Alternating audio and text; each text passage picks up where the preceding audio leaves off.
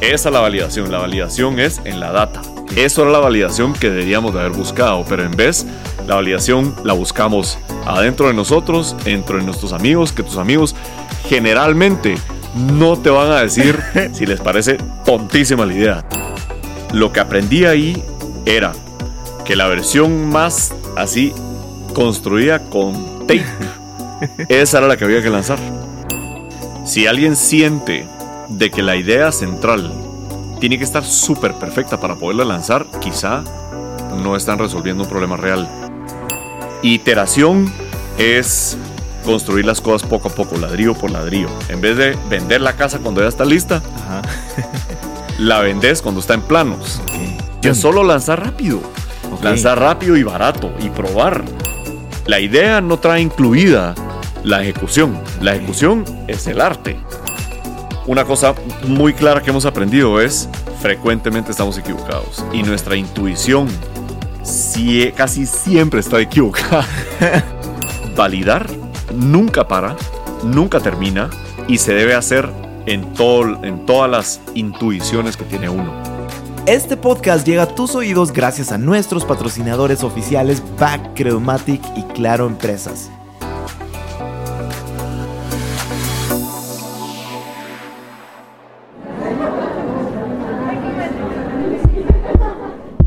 ¿Me, ¿Me escuchan?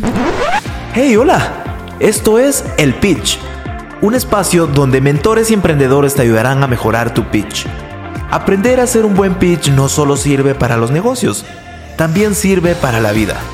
El pitch te abre las puertas a un mundo lleno de oportunidades. Agarra el micrófono, porque estás a punto de hacer el pitch de tu vida.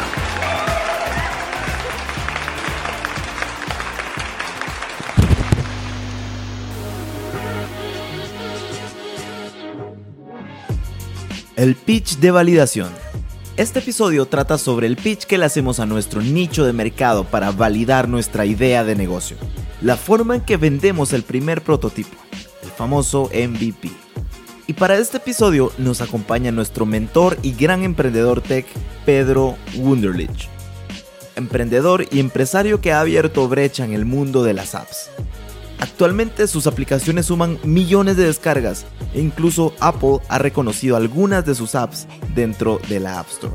Tras muchas apps exitosas y otras no tanto, surgen proyectos importantes como la aplicación Wakeout, que incluso se llevó el premio como la app del año en el App Store. Y también, junto a su esposa, Andrea Cardona, desarrollaron una plataforma que promueve la salud y el bienestar en las empresas, llamada Meta.lat Así que, si te interesa conocer todas las experiencias que ha tenido Pedro validando sus proyectos, que funciona y que no funciona, este episodio es para ti.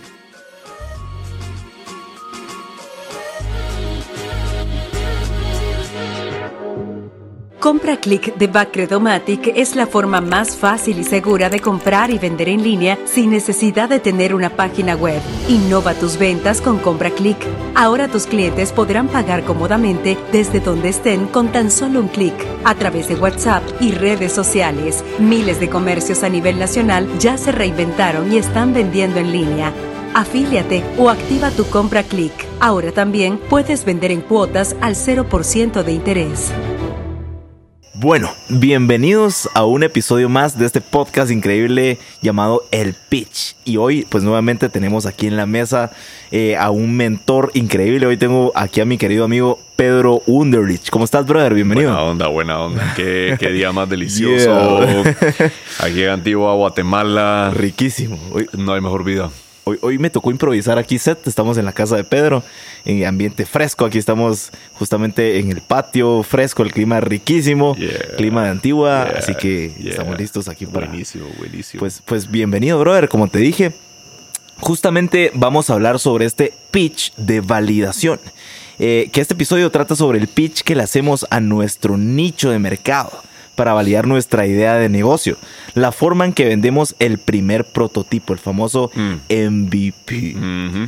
Así que antes de entrar como de lleno, eh, me, encantaría como que nos llevaras, eh, que, nos dieras un poquito como tu recorrido eh, con, con todas estas experiencias que has tenido y que has tenido que prototipar Mm. y, y básicamente hacer este pitch de validación eh, en tantos pitch que has estado con inversionistas, incluso con tus socios, eh, pues llévame por el caminito y tu historia, brother. Me encanta, porque. y, y- y me encanta que mencionaste mis socios, porque el pitch es.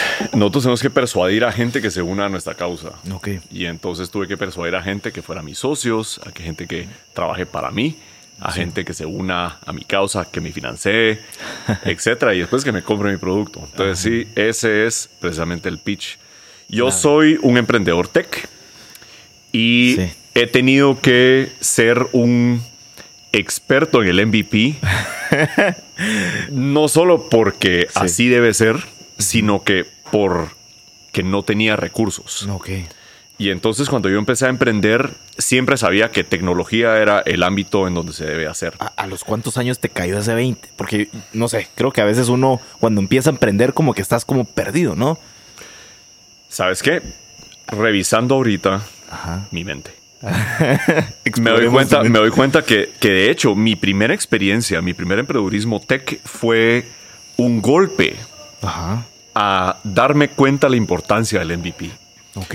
Yo y otros dos amigos teníamos, yo tenía 14 años, otros dos amigos tenían 16 y 16.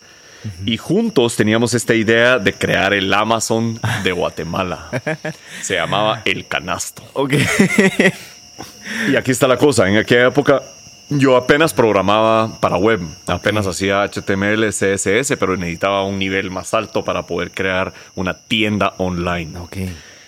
Entre los, los tres patojos, Ajá. ¿E- ¿En qué años estábamos más o menos para estar en contexto? Si yo tenía 14 años, ahorita tengo 35 y estamos en el No, no 2021. me pongas a hacer mates porque... Ah, Hace 20 años, ¿verdad? Hace 21 Sí. años, ¿verdad? Entonces en el 2000. ok. Como en, en el pleno apogeo de la web y todo, ¿no? La pura pubertad Ajá. del apogeo del emprendedurismo y la inquietud creativa. Entre los tres patojos le hacemos el pitch a, a nuestros respectivos papás. Cada uno va y Los este era- primeros inversionistas, Exacto, ¿no? pero mira, eso es el, la evidencia de alguien que no tiene experiencia en el emprendedurismo. Porque que- pensábamos que el camino a emprender era una línea recta. Ajá. Tener la idea, convencer a alguien que te dé pisto y después contratar a un estudio que te lo haga. Ok. Eso era lo que yo pensaba. y entonces vamos con nuestros respectivos papás, le pedimos a cada uno 3 mil dólares. Entre los tres juntamos, eh, que en aquel entonces, hace 21 años, era una cantidad absurda de dinero, especialmente para hacerlo a tres patojos de esa edad.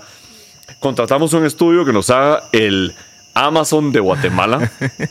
Y mientras nos lo hacen con una presentación PowerPoint, empezamos a ir de tienda en tienda. Fuimos a Curazao, a Max Distelsa, fuimos a Panamericana, fuimos a, y así a pedirles que si querían subir sus productos y servicios a nuestra plataforma para vender en línea. Eso fue hace 21 años. Pues chicas, cuando no era tan sexy vender en línea, ¿no? Bueno, ni estaba resuelto cómo íbamos a recibir pagos.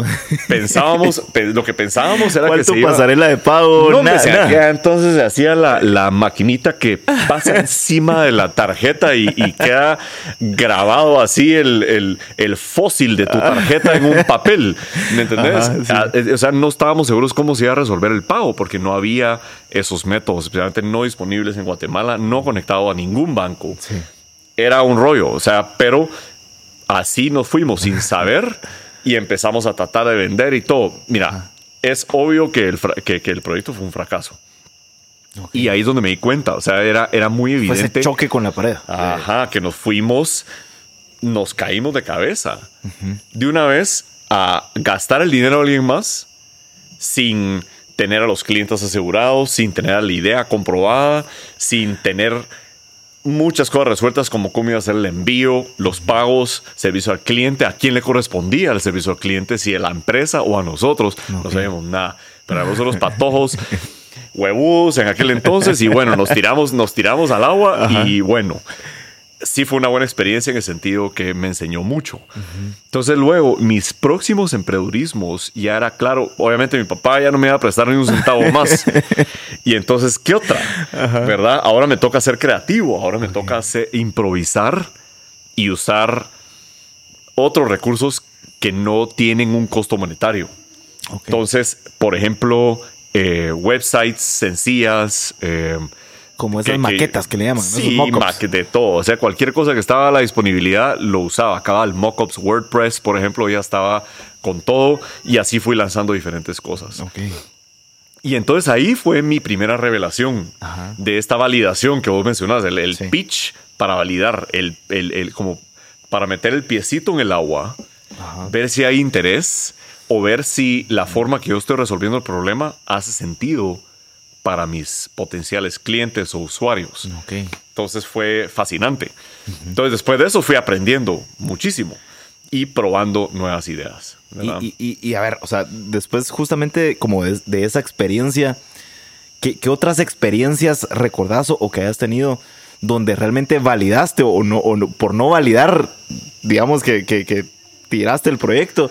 Porque creo que llegar como a ese marco mental que tenés justamente ahorita, o sea, han pasado N cantidad de proyectos e intentos fallidos, por así decirlo, para ya tener bien claro y tal vez vos, vos me puedes ir desglosando cuál es la forma correcta de, de validar, de lanzar un MVP, que seguramente tendrás tu metodología que te ha Sí, funcionado. Sí, ahora sí. Y lo más interesante es que uno e- es una tentación Ajá. que cualquier persona cae y recae otra vez de tirarse De a, una, a la idea, a la versión ideal y más grande de una idea. Sí.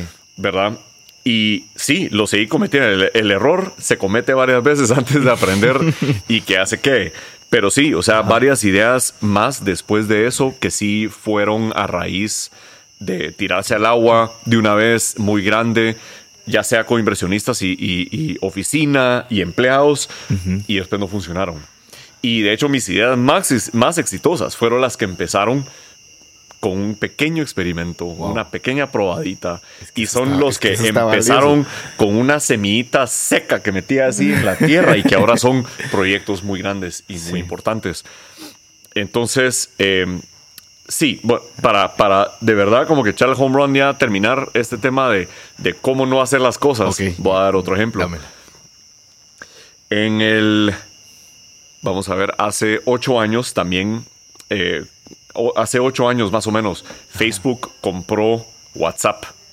Y yo consideré, bueno, esta es una oportunidad de crear la nueva versión de WhatsApp, la, el sucesor, el que le va a ganar, porque yo sabía que cuando, web, que cuando- cuando Facebook termine de absorber a WhatsApp, yo pensé, la gente va a tener un sentido como que chafa. O sea, ahora Facebook me va a leer todos los mensajes y me va a estar mandando anuncios. Sí. Entonces pensé, voy a hacer la siguiente evolución de WhatsApp. Entonces, sin probar nada, sin, o sea, bueno, la idea, por supuesto, la probé así como que con mi socio y algunos amigos. Lo que hicimos es un Dame, dame como ese proceso justamente desde que te cae la idea y querés como ejecutar ya, o, o como ese proceso que tenías anteriormente, que seguramente muchos emprendedores que escuchan este podcast se van a sentir identificados, porque uno, justo lo que decías, uno piensa la idea y ya te querés tirar al producto final. ¿Cómo, cómo, cómo fue ese, ese proceso? Yo creo que ese- eso es, eso es un- un- una característica muy propia de muchos emprendedores y sé cabal que somos, somos eh, muy fáciles de tentar a tomar acción. Ah, Ok. Y con una pequeña idea nos dan ganas de hacerla y tenerla lista de una vez. Y entonces en ese caso yo siempre, yo en lo personal, yo siempre he sido muy interesado en lenguaje corporal, en el poder de todo el idioma no verbal. Ok. Y en aquel entonces yo sentía que lo- los apps de chat estaban perdiendo todo el elemento del lenguaje no verbal. Entonces yo pensé, va, ¿cómo podemos traer lenguaje no verbal al chat? Y yo dije, ¿qué tal? Si cada vez que pones enviar, te toma una foto de tu expresión facial y la manda con el mensaje. Yo creo que la, Ajá, ajá, ya- la- ya, mira, la idea. la idea Oh. a mí me sonaba genial, pero te puedes imaginar, no fue tan genial como, esa- como suena. esas que pasa que la mano ja, ja, ja, ja, ja, y todos serios. Sí, a huevos, ajá. Están se- sentados ahí teniendo, expresando las emociones más poderosas y ellos están estoicos. Ajá. Yo quería que la gente se, se expresara y les quería dar un medio para poderlo hacer en tiempo real. Y entonces, cabal, eso fue mi eso fue mi insight. Lenguaje corporal, expresiones faciales, metámoslas en cada mensaje. Una pequeñita foto que acompaña el lenguaje, el- la versión escrita, ¿verdad? Entonces, el ja, ja, ja lleva así la, la cara expresándose. Entonces, hicimos una versión, pero así súper sencilla, con Andrés Canea, mi socio, Ok. y, y uno de mis mejores cuates. Ajá. Que, hicimos que esta- va a ser clave en la historia más adelante. Ah, ¿no? él es clave en toda la historia, sin duda alguna. Y hicimos este app que se llamaba React. React, ok. Y entonces lo experimentamos y dijimos, esto está simpatiquísimo, ¿verdad? O sea, acá, hola, y así cada vez, o sea, uno se la pasa haciendo caras, tanto que hasta uno hasta empezó a hacer más caras de lo que haces normalmente cuando estás hablando a alguien uno a uno. Ajá. Me pareció fascinante, a él también, pero de nuevo, él y yo somos dos individuos muy animados, muy extrovertidos. Y entonces, eso fue la validación. Solo él y yo. O sea, probarlo él y yo. Su hermano también se unió, el Javi, nos acompañó en la prueba, pero hasta ahí llegó la validación. Después, o sea, a mí me gustaba la idea. Ahí estás, ¿verdad? Y, y- y eso para mí era suficiente. Venimos y hacemos. Entonces, eso fue suficiente para convencernos que es hora de crear el producto completamente. Entonces, nos pasamos programando y diseñando por meses. No, y uno a veces como emprendedor idealiza el proyecto. Absolutamente. No. Y idealizas al usuario. Crees que todo usuario es como Como, vos. ajá, si te gusta Es vos, perfecto. le va a gustar a todo el mercado. Es entusiasmadísimo, es animadísimo, tiene una pasión por lo que vos estás construyendo. Sí. Y ahora realizo que es el opuesto, es, es más real que eso. Entonces, eso fue toda la validación que conseguimos. Con Andrés nos pasamos meses programando, diseñando, ejecutando. Y aquí está lo peor de todo. Esto, esto, esto es lo peor de todo, que lanzamos y nos empezó a ir súper bien. Ok. Y eso no es... Eso, O sea, eso, fue, fue así como suerte de principiantes, algo así de... Bueno, porque el producto, todo lo que hacemos con el Andrés es inherentemente controversial. Ok. Todos los productos, eso es parte de nuestra salsa. Ok. No quiero que, tú- Está dentro que- del ADN. que la, la gente que escucha este show crea de que así deben hacer las cosas. Esa solo es la forma que nosotros hacemos las cosas. Le metemos la controversia al Sí. producto para que se mercadee solo. Sí. Y en este caso, un app de chat que te cachaba la expresión facial en cada mensaje salió en todos los medios de Estados Unidos. Era fácil de polarizar y... y- Ajá, entonces a la gran y así, y, y cabal, todos echándole tierra al producto, riéndose, ¿cómo vas a creer que esto es invasivo de la privacidad? que es así diciendo de todo, pero esa controversia generó Sí. 150 mil descargas en 24 horas. Madres. Tanto que los servidores estaban destruyendo. Claro. Porque no, no anticipábamos ese nivel de éxito. Atraemos inversionistas eh, que nos contactaron, así como mucha, démosle. Así de una vez nos ellos nos contactaron a nosotros, démosle, crezcamos esto, esto va a Sí. ser el futuro. Y entonces empezamos a tener validación, de hecho, de los lugares equivocados. Ok. No de los usuarios mismos, sino de nosotros mismos, de, los, de algunos inversionistas que solo lo único que miran es las descargas, ¿verdad? Entonces dicen, este tiene un chingo de descargas, entonces esto se va a ir a la luna, yo me quiero subir al, al- yo me quiero subir al cohete, Ok. ¿verdad? Pero lo que no vimos es si los usuarios se lo están disfrutando, cuánto lo están usando, cuántos mensajes y fotos Mm. ahí es están donde está mandando. la verdadera validación. Esa es la validación. La validación es en la data. Ok. Incluso no es preguntándoles, es qué tanto lo usan. ¿Qué tantos amigos tienen eh, ya subidos en la plataforma? ¿Con cuántos se han conectado? Eso era la validación que deberíamos de haber buscado, pero en vez, la validación la buscamos adentro de nosotros, entre nuestros amigos, que tus amigos generalmente no te van a decir si les parece tontísima la idea. Te van a decir, qué cabrón vos. Pero dentro de nuestro círculo, todos nos decían, hasta interesante vos, está, está a huevo. Pero es que la mayor validación es el uso de gente neutral, de partidos desinteresados. Ok. Entonces los inversionistas nos dijeron, queda huevo. Y no por echarle tierra a los inversionistas, ellos solo están viendo qué cohete está a punto de despegar y se suben a todos los cohetes que están Sí. a punto de despegar. Y más de alguno y pega y- sí llega a la luna. Claro. Y otros se quedan a medias. Y eso es lo que le pasó a React. A las.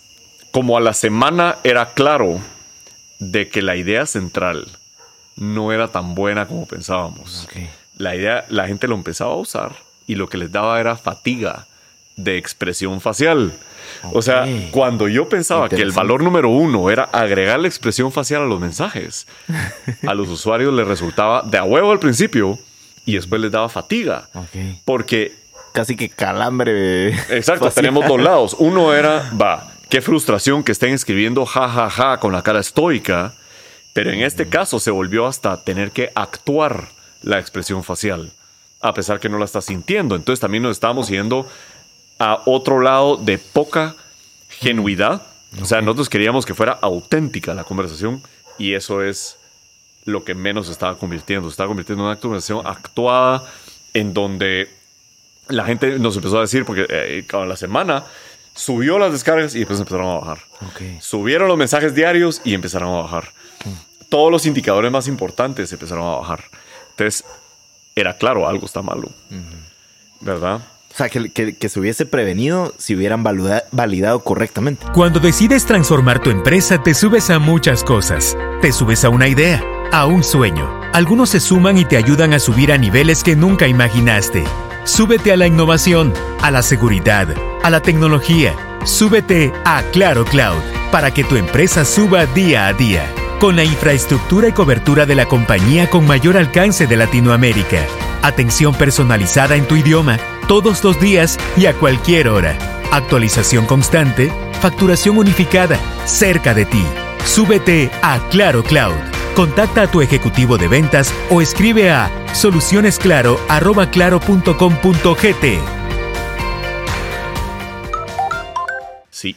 Si lo hubiéramos usado más tiempo con la versión que nos tomó tres días construir, que era súper chafa. Eran fotos cuadradas y el mensaje escrito abajo. Ajá. Así, y, y en la tipografía más normal que había Ajá. en un canvas blanco.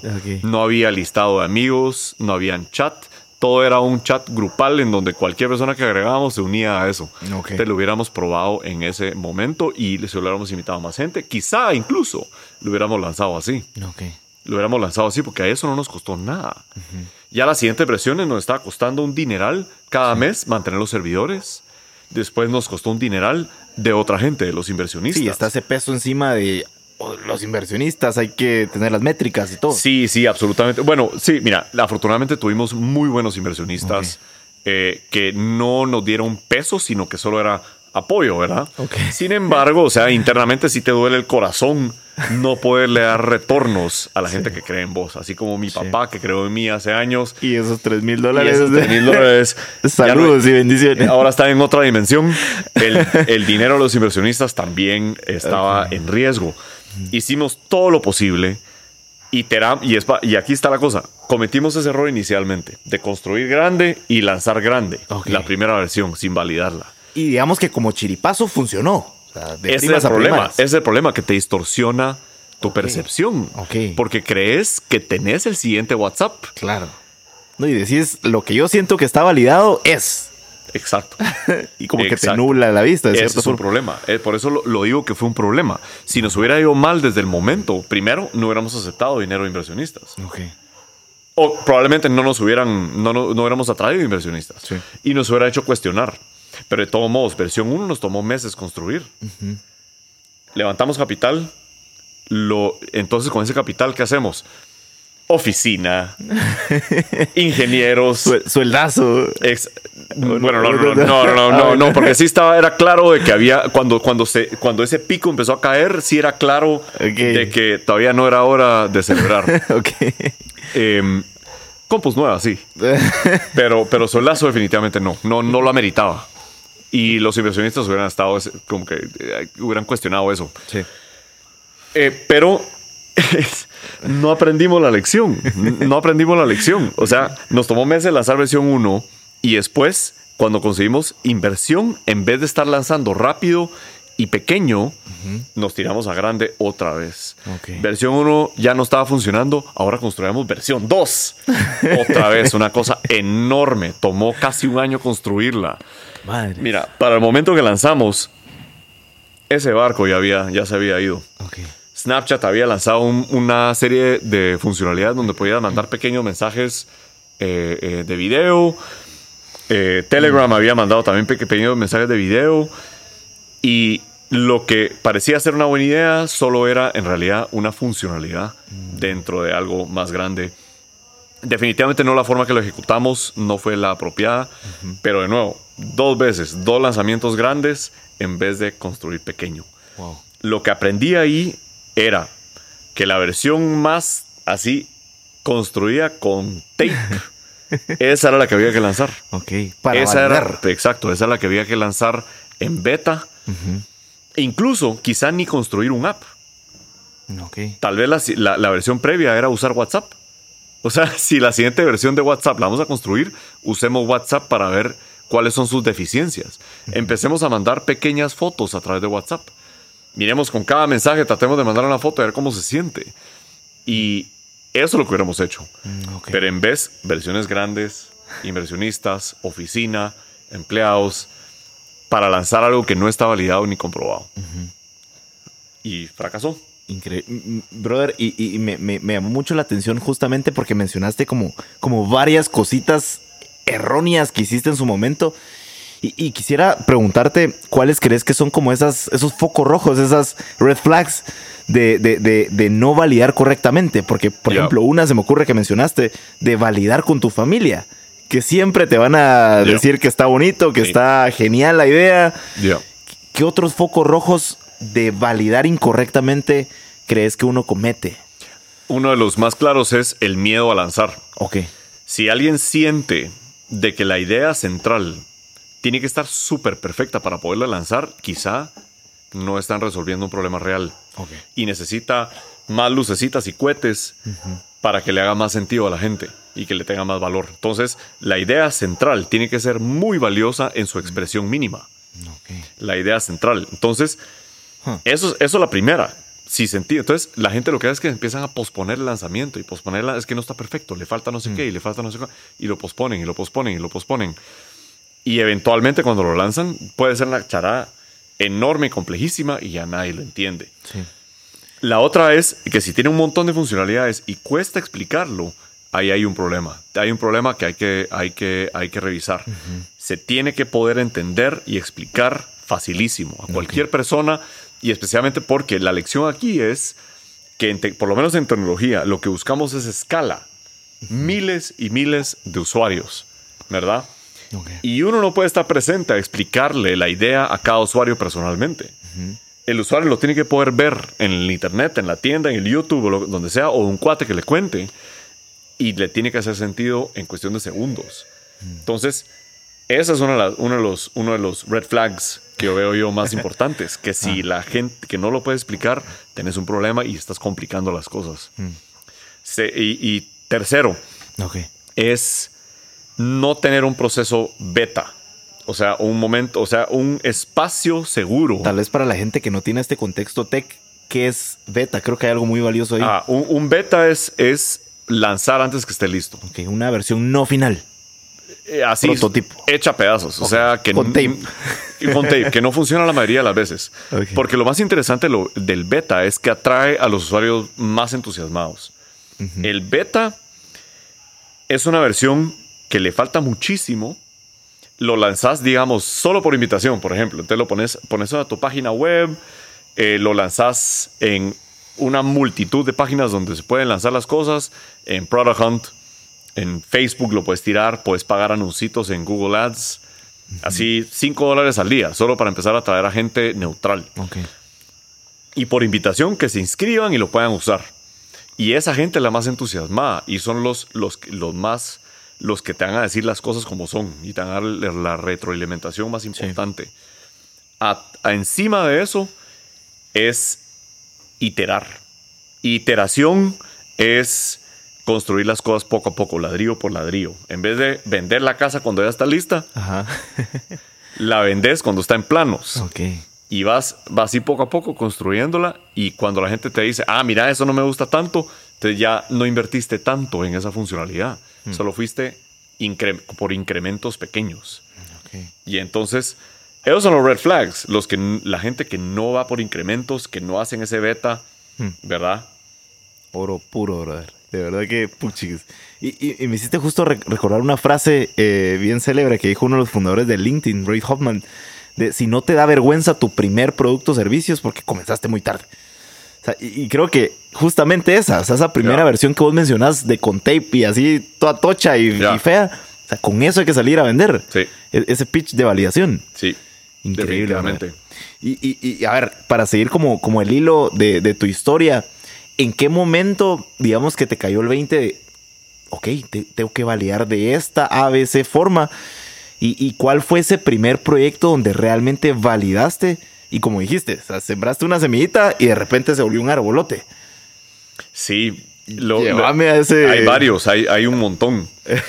Y, y eso es lo más interesante. Los productos que empezaron así fueron mis productos más exitosos. El primero que lancé así fue un periódico satírico que lancé en la, en la U. Ajá. Este periódico satírico lo monté sobre un WordPress, Ajá. escribí los primeros artículos ese mismo día y ese mismo día compré el dominio y lo lancé Ok. en un día. La producción la- y la validación. Yo sentía que mi universidad necesitaba un poquito de. de sátira. Un poquito. de- Un poquito. Humorcito. Alguien le tenía que poner el espejo a, las, a, la- A las autoridades. A la sociedad interna de mi universidad. Y entonces la monto, la hago, la lanzo con tres artículos. Y esa misma noche lo que hago para lanzarla es de que corto unos papelitos con la dirección de la website en el papelito Ajá. y voy a la librería, a la biblioteca, a la biblioteca de la U, que se mantenía abierta 24 horas al día. Y entonces habían 200 computadoras en la, en la biblioteca. Entonces me fui y abajo del mouse puse este papelito. Imprimí 200, pa- corté 200 papelitos y abajo del mouse de cada compu puse El la dirección y solo decía noticias de TCU que no se andan con chingaderas. en inglés, ¿va? Lo que, era lo que decía el papelito. Ajá. Y lo puse en el, abajo del mouse. Y era como ese efecto de puchica, sorpresa, ¿va? Muevo el mouse Exacto, estoy- muevo el mouse y de Ah, repente hay un papelito abajo. Ajá, te da así, curiosidad. ¿Qué- qué el noticiero de TCU que no se anda con chingaderas. Y- Que no, que no se anda con mamadas, no sé cómo sería, pero, pero eso es lo que decía. Y entonces, ese mismo día, eh, al día siguiente, cuando amaneció, salió el sol, porque fui a las 3 de la mañana, cuando no había nadie. Al día siguiente, miles de visitas. No fres. Ese mismo día, ya usando eso, convencí a otros estudiantes que empezaran a escribir artículos satíricos y que se apuntaran. O sea, mira, ya hay tantas visitas. Exacto, estás- mira, o sea, el- y además que ellos creían en la causa, porque yo me estaba burlando de todo lo que era sagrado en esa universidad. Ajá. Y entonces, ya con eso, convencí a muchos alumnos al- a- en el pico de mi noticiero satírico. Teníamos 16 personas y no le pagaban ni un centavo a nadie. Todos estaban solo apuntados a la causa. Claro. Y esa website tan sencilla, hecha en un día, o sea, en, en su momento pico, era más leída que el periódico de la U oficial. A la madre. Y entonces ese proyecto fue mi primera lección, así verdadera, de, De- de lanzar, validación. de solo lanzar rápido. Lanzar rápido y barato y probar. Porque Eso es, me gusta, lanzar rápido y barato. Sí, porque solo así ya puedes inspirar a otros a que se suban a la visión. Es muy difícil, solo con palabras. Sí. Pero si hay así, gente, en tu- y, y hasta lo interesante fue que hasta la misma gente de la cual me burlaba le fascinaba el periódico. Les fascinaba, por, pero ese es el arte de la sátira también, ya es otro tema, pero la sátira se burla de ti sin que te des cuenta que se está burlando de ti. Esa es la maravilla de la Es- buena es sátira. elegante. Ah, sí, es muy elegante. Y entonces así fue. Y fue, fue un éxito en su momento y me la gocé. Pero eso me abrió mucho la mente porque ese a final de año de, de- de la U, cuando terminé con el periódico, ya me gradué, entonces ya no podía estar. Yo era el, el- el que escribía la mayoría de los artículos. Se los cedé, se los cedí a, a un montón de... de- a- se le quedó a los del año previo, Ok. que lo siguieron, pero ya no tenía... Ya no tenía. Ya no tenía la misma rebeldía que tenía cuando yo era jefe. Pero con esa lección fue lo, lo que empezó a ser mi primer app exitoso, que fue Wake and Shake. Ok. Vine yo- Que era esta alarma que odiabas. Yes. Entonces, amabas, odiabas. En la universidad yo sabía que a la gente le costaba despertarse. Ok. Y entonces yo hice, yo pensé, ¿qué tal si es una alarma que te agarra el pescuezo y te dice levántate y te sacude?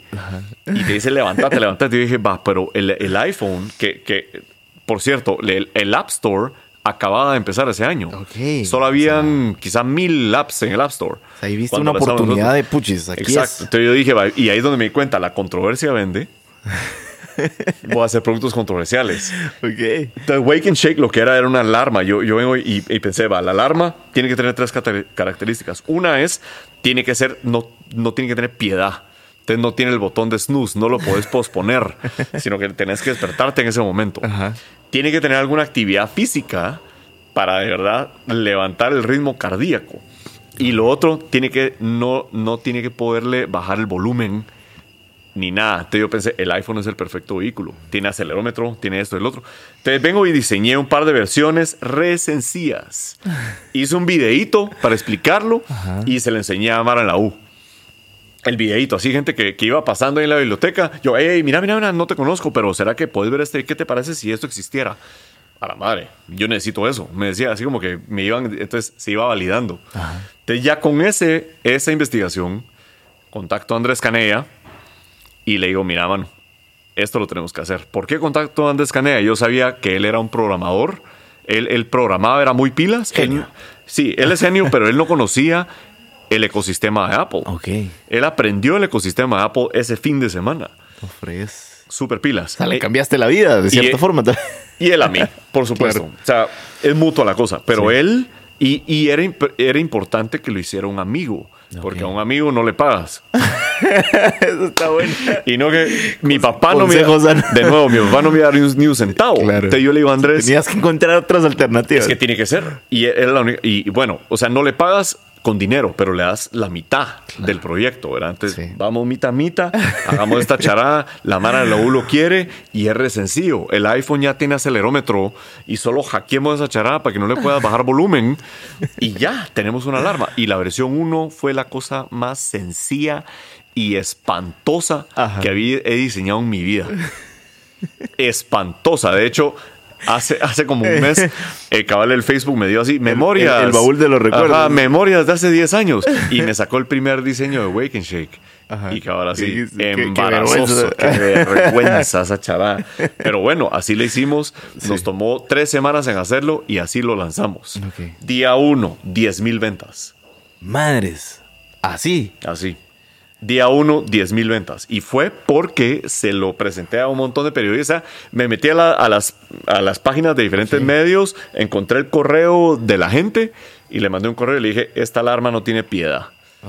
Y, y te obliga a despertarte y lo tenés que sacudir el celular como que si tu vida dependiera de eso. Ajá. Y entonces el, el elemento controversial, ¿verdad? Entonces, eh, día uno, un montón de, de medios, incluyendo Lifehacker, TechCrunch, Mashable, todos Chicas. publicaron. Claro. Y entonces generó un montón de ventas. Y eso fue lo que nos sostuvo económicamente para después seguir nuestra vida de emprendedores. Tech. Entonces así empezó. Y esa, esa forma de validar fue una gran lección. Obviamente es una lección que se olvida, porque el siguiente proyecto fue el que ya conté, el de React. Ajá. Sintiéndome inflado, poderoso y que puedo lanzar lo que yo quiera y le va bien, hicimos React. Y Y, hicimos grande Y no validaste bien. y magnífico y caro y no le fue bien, Mm. porque no validé bien. Y no fui por pedacitos. Promoviendo la invención para el futuro. Universidad Galileo. Ciencia y tecnología de vanguardia en la educación. Y eso fue todo por hoy. Pero no te pierdas la segunda parte en el siguiente episodio. Hey, gracias por escuchar El Pitch, un espacio donde reunimos a mentores y emprendedores que te ayudarán a mejorar tu pitch. El pitch de tu vida te puede llegar en cualquier momento, más vale que estés preparado. No se te olvide seguirnos en redes sociales como arroba o visita nuestra página emprendete.gt. Suscríbete hoy a Spotify, Apple Podcast o en tu aplicación favorita para escuchar tus podcasts.